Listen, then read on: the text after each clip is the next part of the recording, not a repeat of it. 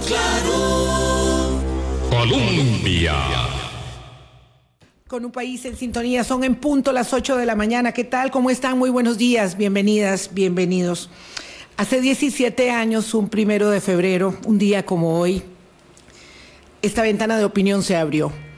Y desde entonces, gracias a nuestra casa, la cadena de emisoras Columbia, y a esta, y a esta en particular frecuencia 987 que llevo tan, tan adentro del alma, estamos aquí con ustedes, en las buenas, en las malas, en las difíciles circunstancias por las que atravesamos en democracia y como un proyecto que abrazó desde el primer día la deliberación democrática como una bandera, precisamente es que aquí, aquí estamos todavía. Muchísimas gracias. Siempre, siempre hacemos un programa de aniversario en reflexión eh, de los desafíos de la comunicación, del periodismo, de la desinformación en estos tiempos, de la posverdad.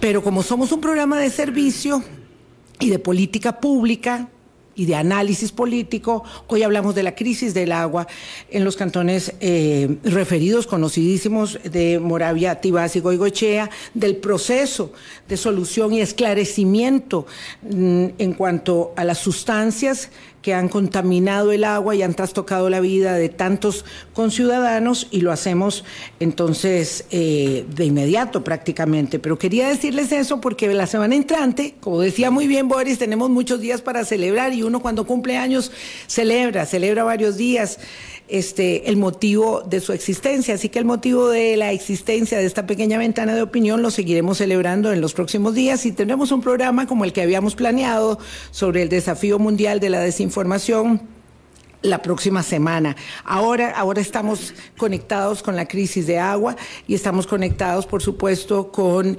eh, las angustias, las necesidades de información de la población de Guadalupe, eh, Tibás y Moravia y eh, ya podremos celebrar. Y por dicha tenemos muy buena información y muy buenos invitados para esta mañana. Boris, ¿qué tal? Muchas gracias por hacer parte de este pedacito del camino nuevamente conmigo y con todas las personas que a lo largo de estos 17 años nos han acompañado. Buenos días, Vilma, y todos los amigos y amigas de Hablando Claro, y felicitarte a vos y felicitar a tu audiencia por estos 17 años, que son casi 5 mil días.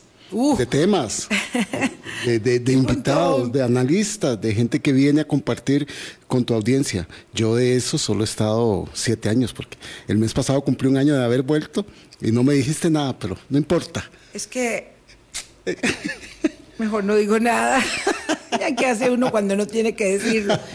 Pero Bueno, sí, es no, que- es que en realidad el primero de febrero era tu día formal Sí, de incorporación. sí, pero lo que pasa día- es que- aquí somos muy rigurosos. Sí, pe- pe- pero vine antes. El cafecito sí, el Sí, cafecito no, pero soy. muy, muy contento, Vilma, muy contento de acompañarte con mucho más compromiso en esta etapa, por lo que el país necesita, por este tema que vamos a tratar hoy, por este tema esencial que es llevar la información adecuada a las personas, conducirlas en un tema tan esencial, tan vital, Sí, tan absolutamente necesario como es el agua y del cual he aprendido enormemente de nuestra queridísima invitada de hoy. Da- doña Yamilet Astorga, expresidenta ejecutiva de Acueductos y Alcantarillados, nos acompaña esta mañana casi dos cuatrienios, porque fueron Sí. casi siete años lo que eh, eh, condujo, eh, lideró Y una gran vida dedicada al la agua. eh, eh, institución rectora del agua del país, pero bueno, lo de la rectoría ya lo veremos, pero en todo caso muchísima experiencia, así que muchísimas gracias a doña Yamilet que nos va a acompañar y en esta primera fase vamos a conversar con el doctor Roberto Urcullo,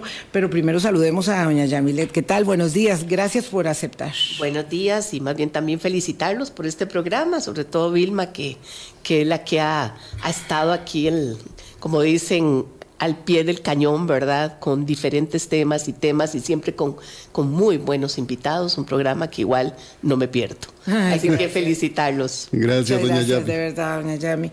Am, don Roberto Urcullo, del Laboratorio de Hidrocarburos del Centro de Investigación en Electroquímica y Energía Química, el CELEC de la Universidad de Costa Rica, nos acompaña vía Zoom y quisiéramos saludarle eh, esta mañana y entrar eh, directo con muchas preguntas que tenemos para él. Don Roberto, buenos días.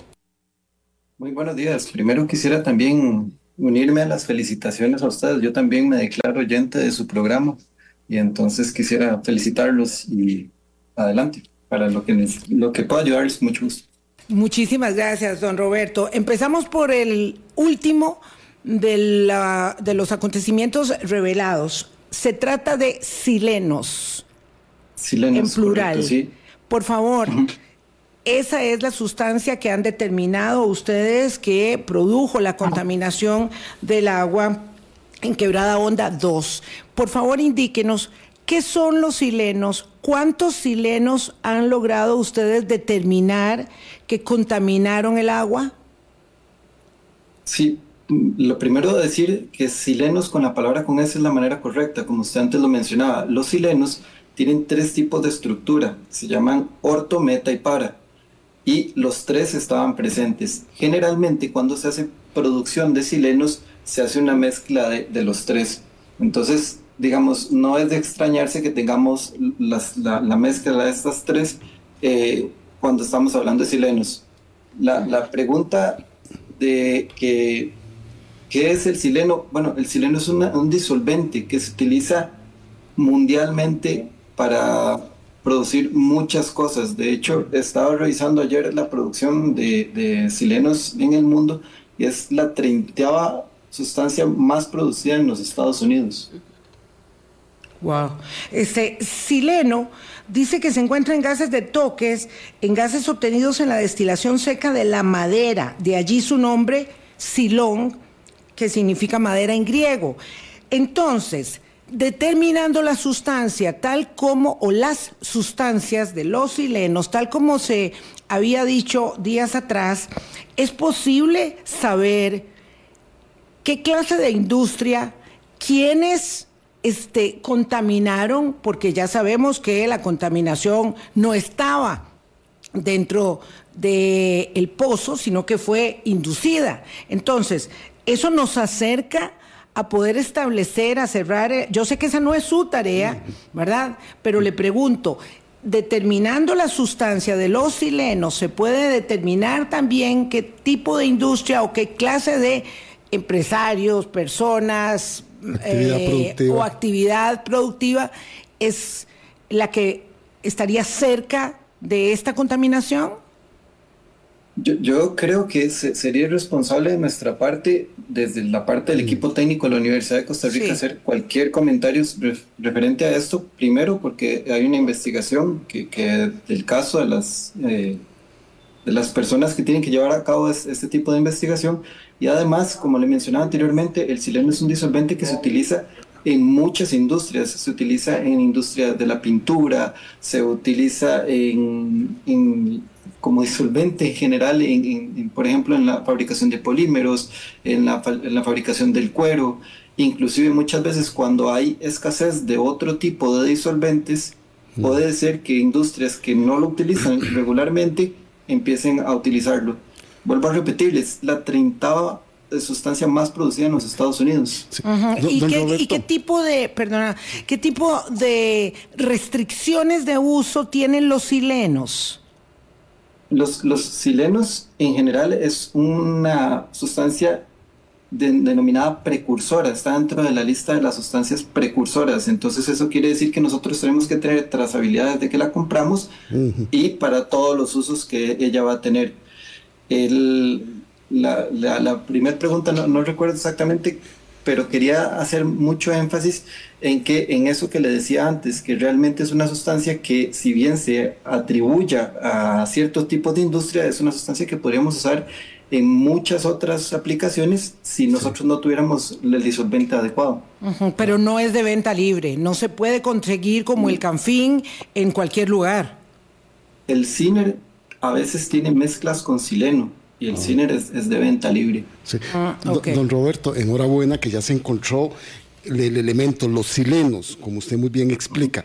¿Qué capacidad tiene o qué cantidad tendría que haberse usado de silenos para la contaminación de los mantos acuíferos que haya afectado a una región tan amplia?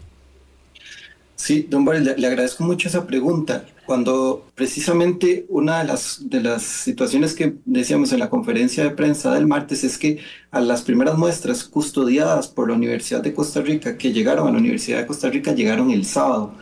Si nosotros tendríamos que hacer un estudio de la dinámica de, del agua y tener más o menos certeza de dónde empezó el, el foco de contaminación para yo poder decirle hacer una proyección de cuánto era la concentración. Al nosotros entrar cinco días o cuatro días, no, no recuerdo en este momento cuándo fue que fue la alarma certeramente, nosotros no podemos hacer esa proyección porque ya teníamos concentraciones muy bajas. Claro. Y no teníamos el, el, foco de la concentración. Lo que yo sí le puedo decir a usted es que las concentraciones, desde que nosotros empezamos a detectarlas, andaban en el orden de los 100, cientos de microgramos por litro. A eso nosotros llamamos partes por billón. Para hacer una referencia, yo sé que eso es un tema técnico, pero cuando uno habla de una parte por billón, quiere decir que hay una por un billón. Imagínese lo que sería estar hablando de una persona en un billón de personas. Eso hace que todo se vuelva un poquito más complicado a la hora de hacer cualquier tipo de estudio. La concentración, por lo tanto, cuando ustedes logran esta, mmm, digamos, analizar las primeras muestras que nos dice que es el sábado, ya era muy baja. Ya era del orden de las de cientos de microgramos por litro. A mí no uh -huh. me gustaría decir la palabra baja, porque de hecho los, los límites permitidos son de 500 miligramos uh -huh. por litro, perdón, 500 microgramos por litro, por lo que cuando nosotros ya empezamos a medirla todavía teníamos en ese orden de magnitud. Uh -huh. sí. Perdone, o, pero o sea, es que sí, claro, la terminología que uno utiliza es este de, de, de vulgo y por supuesto sí. no nos alcanza claro, lo que el conocimiento. Está, lo que está diciendo el doctor Urcullo, y, y, corrijo, no fue en los acuíferos, fue en una, en una fuente superficial, en la quebrada sí. Onda 2. No, de Libre en los mantos. O sea que hubo mucha concentración previa que cuando llegaron ustedes a analizar los, los especialistas del laboratorio, don Roberto. Esa, esa, sería una posible hipótesis, lo que usted menciona. La otra posible hipótesis sería que las concentraciones fueron bajas y que en el momento en que nosotros empezamos a hacer las determinaciones, la, la contaminación paró y entonces han venido claro, cayendo. Claro. Ahora, Eso podría significar sí. que, que, que, que la actividad que provocó esa contaminación, y esto ya en el orden de la especulación, uh -huh. la, la, investigación, como dice muy bien el doctor Urcullo, lo establecerá, eh, se detuvo, se contuvo. Eh, doctor Urcullo, eh, es posible, porque entiendo que a estas alturas toda el agua está, está limpia, inolora, ¿verdad? Incolora. ¿Es posible eh, que ya el agua esté totalmente depurada. Entiendo que los pozos están bien, entiendo que el acuedu acueductos, por, por, tanto, dijo que ya se podía usar el agua para baño anoche, o sea que no hay ninguna, ninguna contraindicación en piel.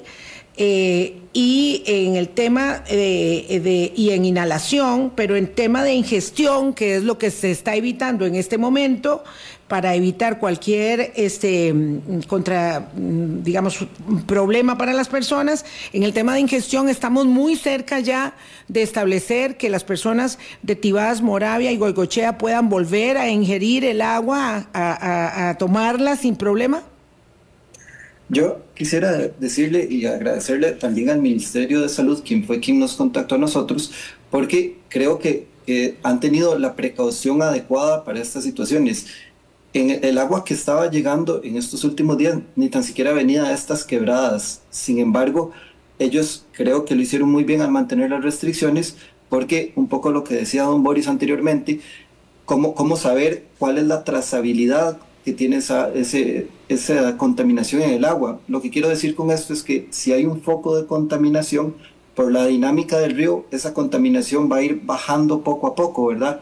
Y si bien se va a ir lavando, entre comillas, uh -huh. con, con, los días, nosotros tenemos que tener la certeza, y, creo, y estoy seguro que la IA ya ha estado tomando las muestras en los diferentes puntos, tenemos que estar con la certeza de que esos límites de concentración mínimos o perdón, máximos permitidos, ya no los tenemos en, en las partes fuente. bajas o, en, los puntos de irrigación para poder estar seguros de que lo que está haciendo la población es, o sea, de que lo que está consumiendo la población es seguro. Mejores preguntas que las que podemos formular nosotros, las formula doña Yamileta Astorga, expresidenta ejecutiva de Acueductos y Alcantarillados y experta experta, porque ha habido muchos presidentes ejecutivos de acueductos que no saben nada de agua, experta en temas de manejo hídrico, doña Yami. Sí, bueno, un saludo eh, especial también y gracias por, por acompañarnos en este tener un experto también aquí en, en, toda esta materia y que ha trabajado por años en el SELEC. Eh, yo quisiera preguntarle, ¿toda sustancia precursora tiene que estar inscrita cuando se compra, se importa y por supuesto se debe registrar y se debe además anotar en qué se va a utilizar? Entonces, eh, y esto debe hacerse ante una junta de vigilancia de drogas y estupefacientes del Ministerio de Salud, ¿verdad? O sea que realmente aquí hay que poner atención a esto. ¿verdad? Entonces, Roberto, no sé qué, qué pensás vos de, al respecto. Sí, yo, estoy muy de acuerdo con todo lo que usted ha dicho y de hecho eh, cualquier persona que haya trabajado con químicos sabemos lo difícil o, la cantidad de, documentación que tenemos que tener vigente para usar eh, sustancias precursoras. Sin embargo, como le decía anteriormente a doña Vilma, hay una investigación que sé que está en curso y bueno, la ministra antes, eh, en los días anteriores lo ha dicho y entonces no me gustaría a mí entrar en, esa parte que digamos no va desde la parte técnica del análisis de, de la sustancia.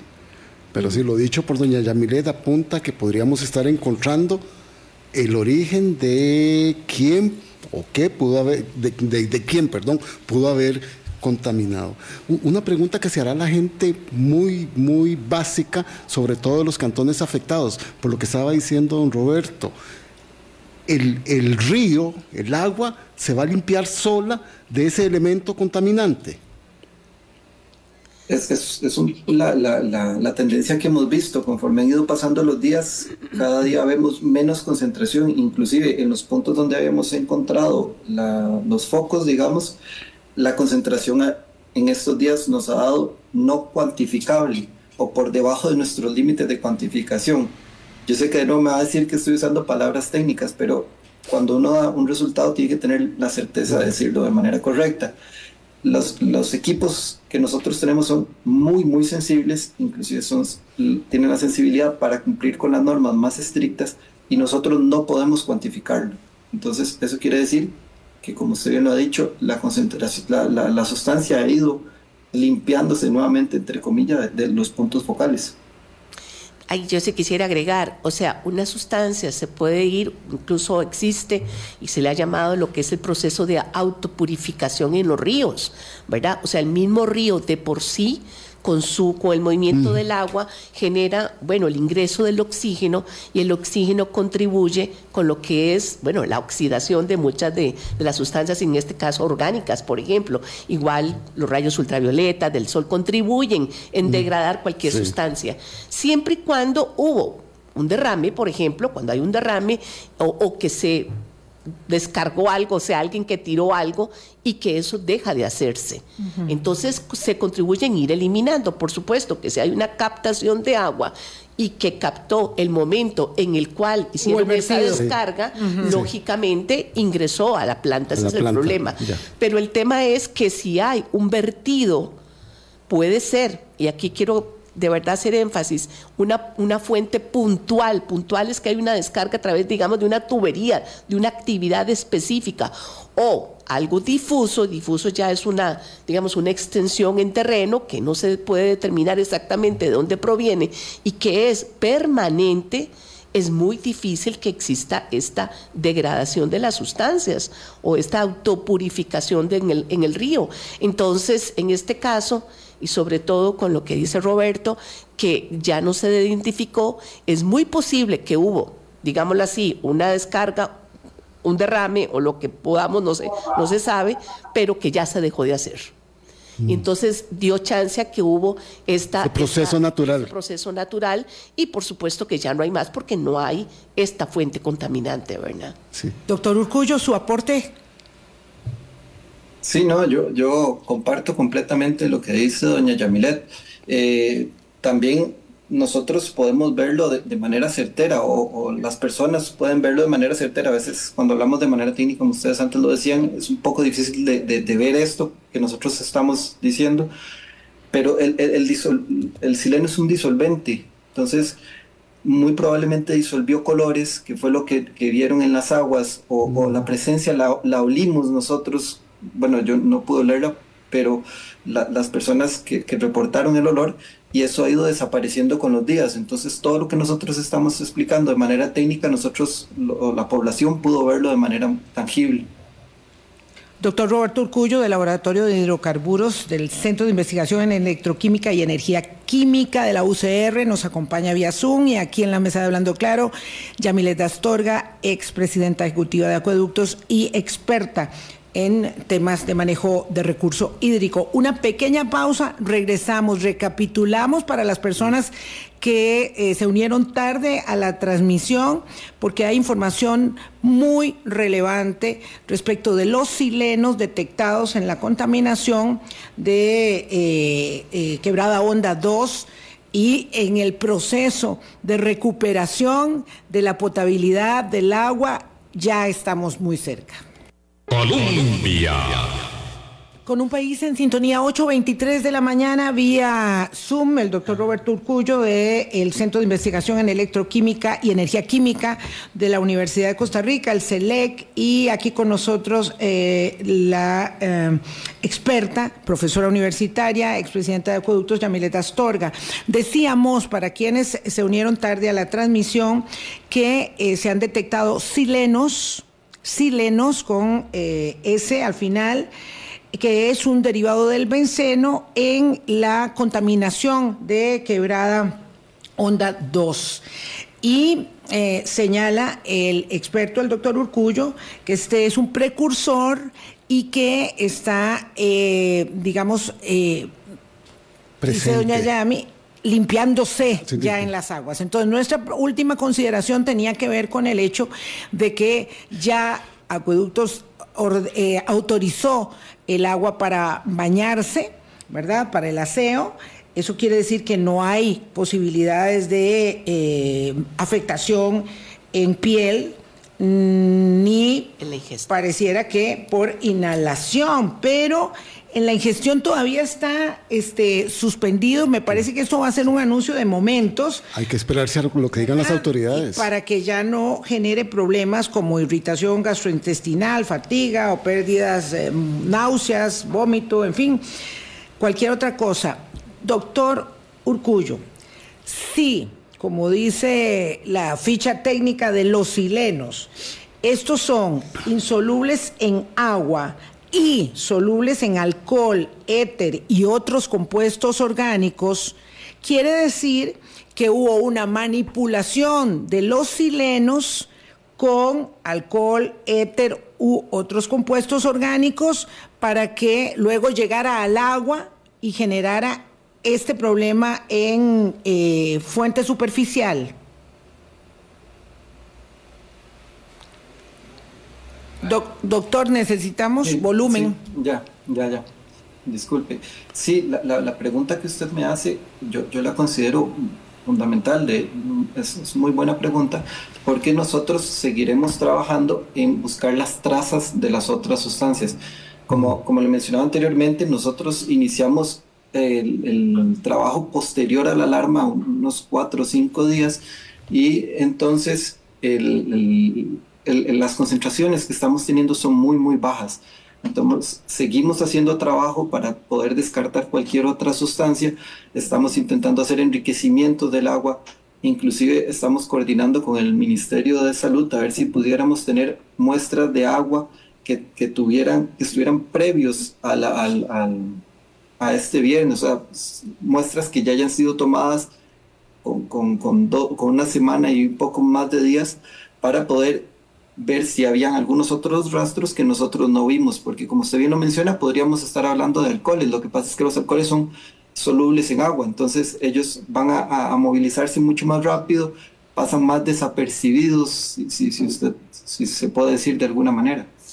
Mm, ah, eh, qui- quiero entender esto, eh, pero, pero me parece que doña Yamilet iba a agregar, Porque hay aquí, entonces, la idea, yo sé que por el momento lo que es más importante en la atención de la crisis, doctora Astorga, es poder señalar eh, su solución. Lo que necesitamos es que la gente tenga agua potable lo antes posible en, en, en, digamos, en la normalización del abastecimiento y no mediante camiones. Pero este, puede ser que ya estemos muy cerca de eso y que luego continuemos con esta otra, eh, con otro interés que es determinar dónde está la responsabilidad y los responsables, porque esto no pasó solo. No, y también aquí algo importante es que, bueno, hoy, hoy salió una noticia también que el alcalde de Moravia eh, manifestó en el 2022 de que también se había percibido. Si, si esto es así, es posible que esta, que esta actividad que esté contaminando lo pueda seguir haciendo. Entonces, en efecto, ahora lo primero es que la población tenga el servicio. O sea, es realmente, bueno, yo creo que todos sentimos y hemos vivido lo que es no tener agua, realmente. Y eh, por supuesto que ahora ante todo es reabastecer eh, el servicio a toda la población afectada. Eh, creo que ya dentro de poco, sobre todo si ya no se identifica esa, esa contaminación, o sea, esa agua alterada con estos silenos, eh, yo creo que ya se podría dar ese anuncio. Me imagino que lo van a hacer en muy pocas horas. Yo creo que en cualquier momento. Me parece que la Universidad de Costa Rica tiene conferencia de prensa. ¿A qué hora, doctor Urcullo? Usted está, obviamente me parece, debería en primera fila convocado. Sí, es a las nueve y media. Sin embargo, yo... Sí. A las nueve y media. Sin embargo, yo, yo sí quisiera externar que, que, sería bien importante que sigamos las instrucciones del Ministerio de Salud. Claro. Sobre todo porque, porque, como les decía anteriormente, sí, es, es, cierto que nosotros, digamos, por decirlo de alguna manera, venimos de, de arriba para abajo determinando la limpieza de, de, de, todas las fuentes. Sin embargo, hay una estrategia de medición en, en, los diferentes puntos y localidades y entonces conforme se van determinando los negativos, se van abriendo las, las restricciones y se va diciendo las diferentes zonas que sí van a poder o no van a poder todavía. Esto tiene que ver un poco con la misma dinámica que nos hablaba doña Yamileta anteriormente. Sí, exacto. Yo, yo quisiera agregar acá que en efecto a quien le corresponde decir que ya se puede consumir es al ente rector que es el Ministerio de Salud. Y debe el Ministerio de Obras Públicas y Transportes. el Ministerio de Salud, y me quisiera referir ahora posteriormente a esto. Eh, es el Ministerio de Salud que le corresponde decir. Pero otra cosa importante con respecto a esto que acaba de decir el doctor Orcullo es que, o sea, perfectamente, recordemos que mucha de la tubería es PVC y cuando hay una sustancia, sobre todo así orgánica, el plástico absorbe esto. Entonces hay que estar limpiando la tubería. Perfectamente ya se han hecho lavados de tuberías, pero... Por eso se ve como el agüita como azulita, ahora que, hemos visto en algunas casas. No podría decir exactamente eh, esta causa, aunque también en Colcilenos también a veces se ve azulita, pero en algunos casos ayer salió que se veía demasiado azul. Sí, no, demasiado. No, sé, ¿verdad? Muy raro. Pero bueno, eh, el tema es que eh, esto se va haciendo, o sea, los sistemas son muchos sistemas, no es un solo sistema. Entonces tiene que irse haciendo paulatinamente cada la limpieza a cada sistema. Entonces es muy posible que hay algunos sectores que todavía no estén, entonces es importante pues tomar las medidas, ¿verdad?, precautorias como para decir, bueno, esta zona ya se podría, pero tal vez esta no, porque está más, como decir, en el, en los, en el sistema y en la y en la distribución está más aguas abajo. Entonces es posible que haya Don Roberto y doña Yamilet son muy claros, ¿verdad? Es el Ministerio de Salud el que tiene que dar la indicación. Qué dicha que ya se sabe el, el contaminante pero ahora hay que dar una revisión, como dice doña Yamilet, sobre todo por ser una zona tan extendida de las familias que están afectadas y de los sectores productivos que están allí. Entonces hay que ir revisando. Esto que decía doña Yami es muy importante. Pueden haber quedado partículas en las tuberías y hay que seguir en ese monitoreo y en esa limpieza que dice el doctor Urcullo. Ah, Doctor eh, Roberto Urcullo, usted decía que ustedes tuvieron las primeras muestras el sábado. O sea, ustedes eh, se hacen parte, se hacen eh, cargo de la responsabilidad del establecimiento de eh, que ahora ya es un hecho de estos silenos como los contaminantes del agua en estos cantones josefinos a partir del sábado. Y el hecho de tener esas muestras de lo que se hizo antes del sábado, eh, supongo que esas son muestras de acueductos y alcantarillados a las que usted se refiere y para qué las necesitan puede ser una, una inferirse una respuesta obvia, pero quiero que lo diga usted, ¿para qué se necesitan las muestras de lo que pasó antes de que ustedes intervinieran como laboratorio de hidrocarburos? Sí, correcto. Lo, primero es eh, indicar que el, Ministerio nos contactó el viernes en las horas de la tarde-noche, pero las, las mediciones sí las empezamos eh, formalmente, digamos, el sábado. la, respuesta, la respuesta a su pregunta es, es tener mayor concentración o poder ubicarnos lo más cercano a la concentración que se tuvo cuando se dio la, la, la alerta sanitaria o la alerta sobre la contaminación del agua. Ok, eso entonces a ustedes les permitiría, eh, digamos, estrechar el cerco y decir, fue aquí donde empezó la contaminación. Eh, es, eso sería adelantarme un poco a, las investigaciones que tengamos. Lo, lo, primero sería confirmar que, como usted decía, el sileno, que fue la sustancia que se encontró principalmente, no viniera acompañada de algunas trazas de otras sustancias que se lavaron mucho más rápido en, el, en, este proceso de la semana. ¿Qué es lo que decía doña Yamilet del alcohol? Correcto, pero podrían ser muchas otras sustancias, ¿verdad? Sí, alcohol, éter, y cuando se habla de otros compuestos orgánicos, ¿cuáles son? Podría ser, por ejemplo, tolueno, que va siempre muy acompañado con la, con la fabricación de silenos, podría ser etilbenceno, podrían lo, que lo que queremos hacer nosotros es devolvernos un poco a, las concentraciones más cercanas a las que se dio la alerta para poder hacer una determinación más, eficaz de es exactamente qué había en la composición de esa agua. O sea que usted como experto hubiera querido estar ahí el lunes mismo que se produjo la primera advertencia eh, como experto y como laboratorio para poder, digamos, haber eh, llegado antes al punto donde parece que estamos prácticamente arribando. Sí, yo en broma le podría decir que, preferiría no estar en ese momento, pero sí, digamos, desde el punto de vista técnico, eh, sí sería mejor porque tendríamos la concentración más cercana y más parecida a lo que pasó cuando hubo la contaminación. Tal vez aquí importante decir es que depende también dónde fueron tomadas las muestras, ¿verdad? O sea, realmente estas muestras van a contribuir, como bien lo dice el doctor Orgullo, en identificar qué otras sustancias hay ahí, porque digamos ahí había posiblemente mayor concentración. Porque desde el momento que se da la alerta, yo supongo que quien lo esté utilizando dicen, uy, aquí me pueden identificar y entonces dejo de usarlo, pero siempre queda un remanente que va a seguir apareciendo. Pero eh, es posible que hayan tenido ese cuidado de ya no contaminar más. Eh, el tema es... El cuidado no lo tuvieron nunca, el temor de ser el temor de ser identificados, exactamente. Pero el asunto acá es que todo depende de dónde se tomaron las muestras. Y yo aquí sí quiero, bueno, no sé, pero voy a tocar un tema de que eh, es muy importante lo que es el trabajo a, nivel de microcuencas o cuencas hidrográficas, porque aquí, o sea, realmente lo que ha habido, y sobre todo donde tenemos tomas de aguas superficiales, estas tomas, todo lo que es las actividades que se den aguas arriba, pueden estar generando contaminación, de sustancias que realmente son tóxicas, peligrosas para la salud de la población. Y realmente las plantas de tratamiento que tenemos, las plantas potabilizadoras que tiene el AIA, son plantas que son para tratar aguas con contaminación más, digamos, ordinaria, que es más orgánica. aguas residuales domésticas, digamos, ¿verdad? Fecales, eh, sedimentos, etcétera, pero no química.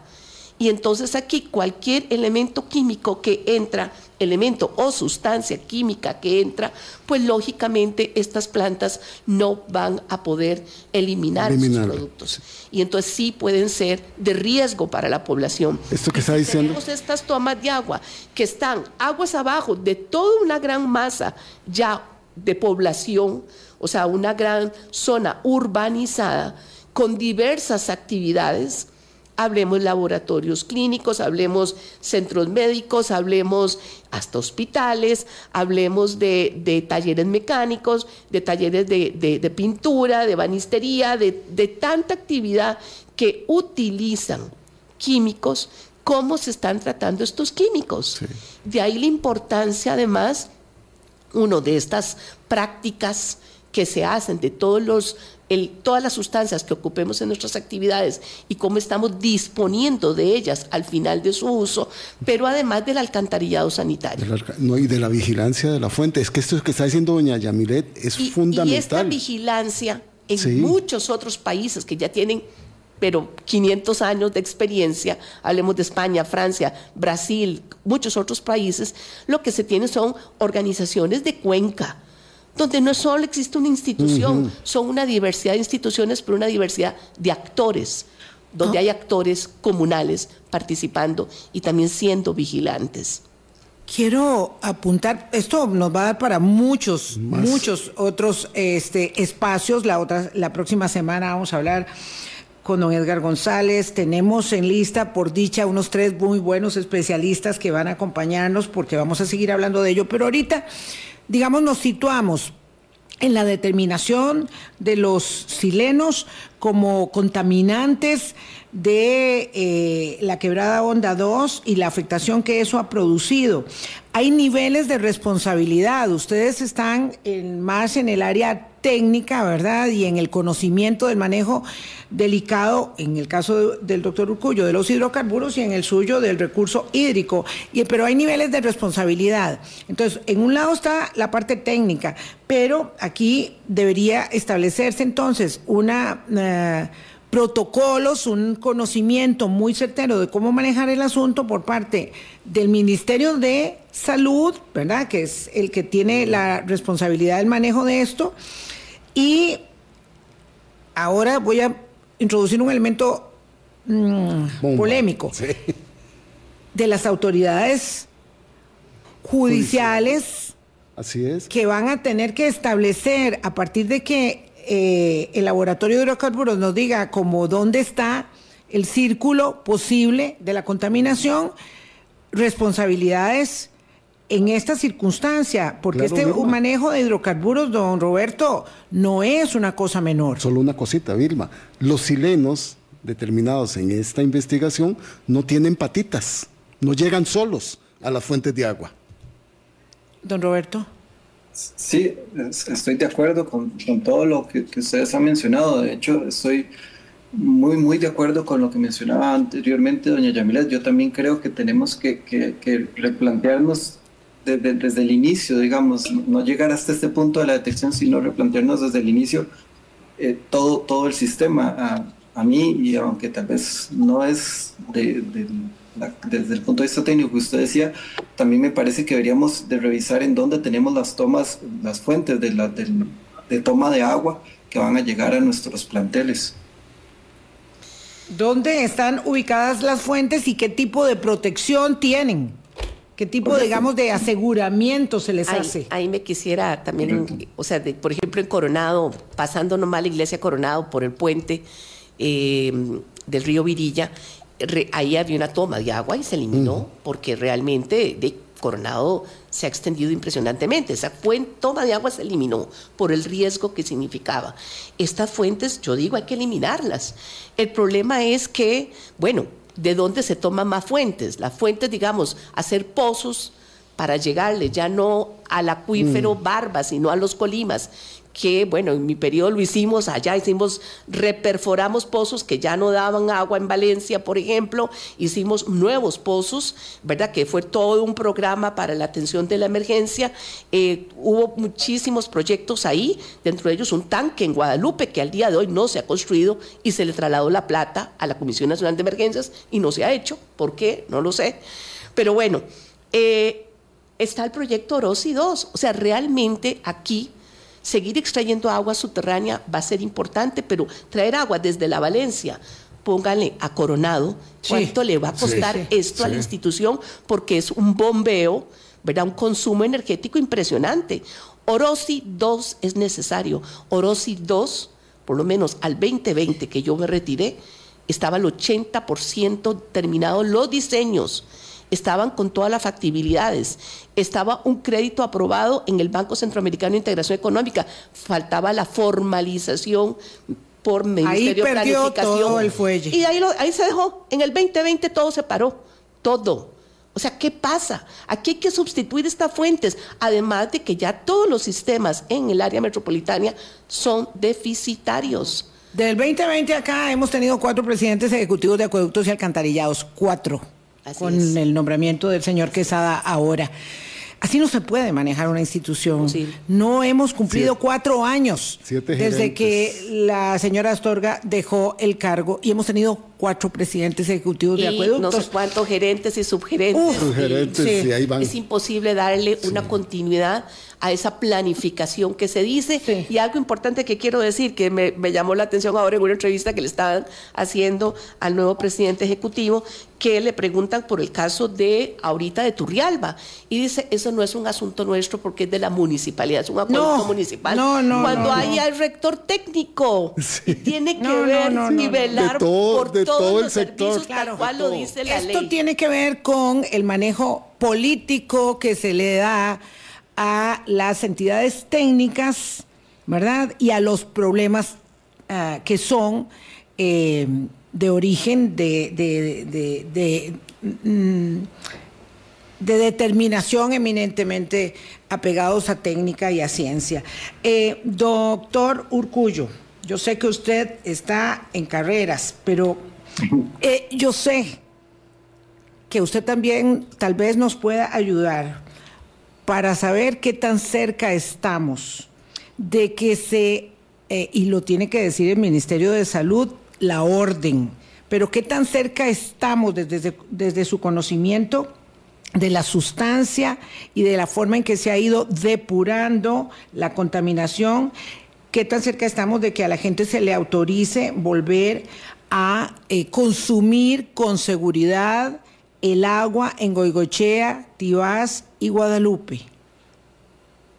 Eh, doña Vilma, yo preferiría que eso realmente sea una respuesta del Ministerio de Salud. Yo, yo creo que el Ministerio de Salud, y, y de hecho aquí quisiera ser muy enfático en que con ellos hemos tenido una coordinación muy buena, inclusive ahora que hablábamos de la limpieza de los hidrocarburos, se coordinó con diferentes instituciones para poder llevar carbón activado y hacer la limpieza más rápido, y están ellos tomando los diferentes puntos, por lo que darle una fecha exacta sería irresponsable de mi parte hasta no tener todos los muestreos de estos puntos que están más alejados de los, de los puntos focales de contaminación y ir viendo que ya realmente siguen dando no detectables. Sí, no, una fecha exacta lo sé, una hora exacta lo sé, pero yo decía que tan cerca estamos en términos de, es cierto que hemos pasado lo más severo, que la gente de, Guay- de Goicochea, de Moravia y, y Tibás ya pasaron lo más severo y estamos más cerca eh, de la finalización del shock inicial del impacto de la crisis. Sí, yo, yo diría que, que mientras no haya otra contaminación, Así digamos, es, es, sí. y, volvamos a levantar un- y lo volvamos a levantar en, en estos picos de contaminación, eh, la, la- la concentración ha ido decreciendo sistemáticamente. Ok, Sí. muchas gracias por esa respuesta. Yo sé que lo estoy este, un poquito este, poniendo contra las cuerdas, don Roberto, pero usted comprenderá la, la premura eh, que tienen los habitantes por tener información y nosotros, pues evidentemente, estamos obligados a hacer esas consultas. Vamos a hacer la segunda pausa, son las 8.45 y volvemos. Colombia. Con un país en sintonía, 8.47 de la mañana, el doctor Roberto Urcullo del Laboratorio de Hidroca- Hidrocarburos del CELEC de la Universidad de Costa Rica, es un centro especializado en investigación eh, química. Eh, la información vuela.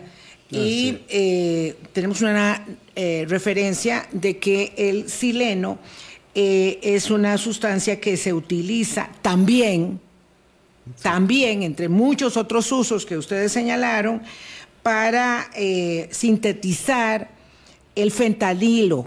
Y ha habido cargamentos llegando a mm, México vía Guatemala eh, para importar precursores de fentanilo. Eh, ¿Es así? ¿Eso es cierto? Sí, doña Vilma. De hecho, la palabra precursora que usamos tan al inicio del, del- del programa, la palabra precursor se refiere a que puede ser precursor para el uso de estupefacientes y por eso es que están controlados su venta y por eso les decía que uno para hacer uso de esta sustancia tiene que seguir un montón de normativas y tener un montón de registros para saber en qué se está utilizando la sustancia. No es, no es tan fácil de conseguir. Sí, claro, para actividades lícitas, no para ilícitas. ¿verdad? Y hace poco hubo un, un operativo del OIJ donde tuvo una banda que estaba ya fabricando fentanilo en el país. Es que, Claro, eh, no estamos diciendo Eh, que, se sea, trate de no, eso. no. Hay muchas otras actividades, ¿verdad?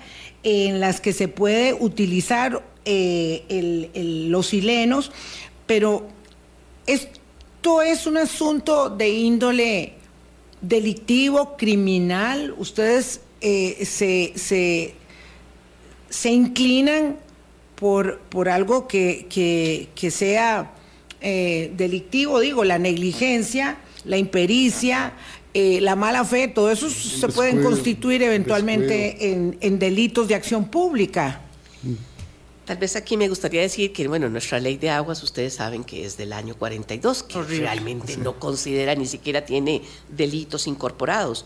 En la Ley General de, de Residuos, el artículo 56 habla de la pena de 5, de 2 a 15 años, perdón, perdón, que depositen residuos peligrosos y que puede aumentar si afectan fuentes de agua o zonas protegidas, o sea, puede aumentar la pena, que es de 2 a 15 años de prisión.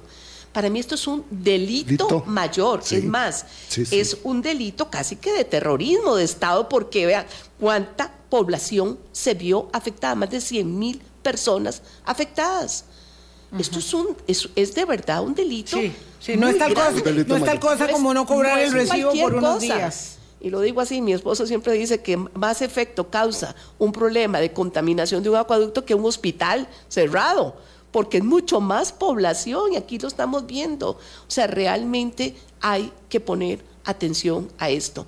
Hay que poner atención a lo que es el respeto a las áreas de protección de los ríos, de las quebradas, de las nacientes, de las tomas de agua que se aprovechan para consumo humano. Este es un caso más de los que han ocurrido en los últimos años. Recordemos allá el caso también contaminación por plaguicidas.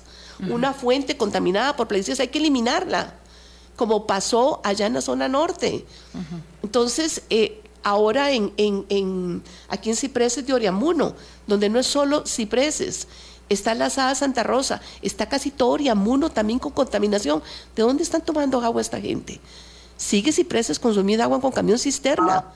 O sea, esto no es cumplir con el derecho humano al acceso al agua potable. No es cumplir con eso. Doctor Roberto Urcullo, eh, son las 8.51, vamos llegando a cierre del programa. No puedo, no puedo soslayar el tema de Turrialba. Hay una denuncia de que hay agua con olor y si hay la de- eh, y si hay el olor no hay no hay duda de que hay una contaminación. Si, si el agua huele a hidrocarburo pues huele a hidrocarburo porque el agua no puede oler a nada. Eh, ustedes van a eh, intervenir en la toma de las muestras perdón que lo diga de esta manera, ayer este, de la, del acueducto de Turrialba no es de recibo. Lo que dice el presidente ejecutivo de la institución, me dice, eh, nos dice doña Yamileta Astorga de que eso le pertenece a la municipalidad, este, el acueducto, porque la rectoría técnica le corresponde a acueductos y alcantarillados, pero ustedes como laboratorio de hidrocarburos también pueden participar en esto o tienen que esperarse que el Ministerio de Salud les diga o ya les dijo. Eh, Estaríamos hablando con el Ministerio de Salud en lo que va del día para, para ver qué medidas van a tomar ellos. Ellos son el ente que tienen que hacer la, la coordinación del caso. Ah, ok, pero, pero, pero usted lo ve que sí va por ahí el asunto. ¿Van ustedes a intervenir prontamente o no sabe? no, Todavía no, no, nos hemos, no nos hemos comunicado con ellos porque precisamente estábamos más como la parte de la, la elucidación de la estructura fue ayer en la noche y entonces, bueno, también viene la conferencia de prensa que usted antes mencionaba, pero después de esa conferencia de prensa sí pensamos hablar con ellos. Muy bien. Sí. Yo creo que aquí, perdón, Sí, la sí, municipalidad de Turrialba podría pedir el apoyo y debería pedir Debería- en la pedirlo. colaboración de la, de la institución de la Universidad de Costa Rica, dado que es un laboratorio especializado en Oh, eso. en No se pueden mandar las muestras a cualquier laboratorio y el Laboratorio Nacional de Aguas no cuenta con ese equipo para hacer los análisis. Por lo tanto, el Laboratorio Nacional de Aguas no puede identificarlo. Entonces, sí es importante. Ojalá que nos estén escuchando buscar- en la municipal, en Turrialba, para que le digan Ojalá, esto que dice doña Yami, que pida la ayuda de inmediato. Exactamente. Don Roberto, muchas gracias por participar y ojalá que podamos tenerlo aquí, aquí en presencial con un cafecito en la mesa de Hablando Claro muy pronto porque esto sigue en cobertura, este, eh, así que podemos volver a, a contactarnos para, para la nueva cita. Gracias, don Roberto. Muchas gracias, don Roberto. Mucho gusto y muchas, muchas gracias y muchas felicidades a ustedes por su aniversario también. Gracias. Saludos, gracias. Vamos a tener sin duda información y mañana vamos a seguir conversando del tema. Esto entre la eh, contaminación del agua en los cantones de Guadalupe, Goicochea, Tibás eh, y las elecciones municipales, pues por supuesto ha cobrado eh, preeminencia lo del agua sobre las elecciones, porque claro, doña Yamilet, usted lo decía muy bien, no hay, eh, una circunstancia más apremiante y su esposo, el doctor Villalobos, no hay una circunstancia más apremiante que una contaminación del agua. Uno puede quedarse sin fluido eléctrico, puede tener otras carencias, pero no puede estar sin agua. Y ahora que acaba de mencionar usted, ahora que vienen las elecciones de, las, bueno, de las municipalidades, de todos los consejos y las alcaldías municipales, fundamental el ordenamiento del territorio. Y en el ordenamiento del territorio debe considerarse e identificarse las fuentes de agua que hoy día se están aprovechando para el consumo humano y potenciales a ser aprovechadas. Y la gestión de riesgo, como digo, la gestión también de cuencas, es fundamental incorporarlo y no es exclusivo de la IA. Aquí está el Ministerio de Ambiente y Energía, que es rector en aguas del país, el Ministerio de Salud, por supuesto, que es el que da autorización a las, todo establecimiento que se, que se haga, hay que considerar cuáles son los riesgos de contaminación. Recordemos aquel, aquella contaminación que hubo en la estación de gasolina allá en Belén, ¿verdad? Sí, sí, Que sí, eso- pero ahí se declaró emergencia nacional. Exacto. 2003. Y aquí no, aquí ahí no. se declaró y eso Totalmente facilita de acuerdo. mucho todo. Y se debe conformar una comisión que atienda esa emergencia con expertos y la academia debe estar ahí siempre. Claro. Igual ahorita Va- con... Doña Yamilet, por No, ya- favor, continuemos dejó- mañana. no, ya de- ya dejó- Necesitamos continuar esta dejó. conversación porque Sí. Mucho de lo que está en balance a partir de que se restablezca el Mm. consumo de agua para todos los habitantes afectados tiene que ver con cómo reconducir, liderar adecuadamente las instituciones del sector que no es, me van a perdonar, la Cámara de la Construcción, que no es la Cámara de la Construcción, porque no se puede ser juez y parte. Tiene que haber una conducción estatal, de institucional, política pública. sectorial, Sector. intersectorial. O sea, tiene que estar aquí la academia, perdón que lo diga, tienen que haber expertos ahí en el tema. Pero perdón, igual lo digo, el- la Cámara de la Construcción siempre ha gestionado por la intervención y ya ahora se está haciendo, pero con ellos adentro, No, que no, son no, uno de los mayores usuarios del agua. Sí. Entonces, como dicen, no puede ser uno juez y parte. No se puede. Y yo creo, y ahí también que me disculpen, pero realmente sí debe haber mucho mayor, aquí un mayor balance. Y ese balance es incorporar gente experta en el tema dentro de esta Junta. Decisiones políticas apegadas a la técnica y a la ciencia. No a la conveniencia. Seguimos no hablando. conveniencia. Mañana continuamos hablando. Muchas gracias.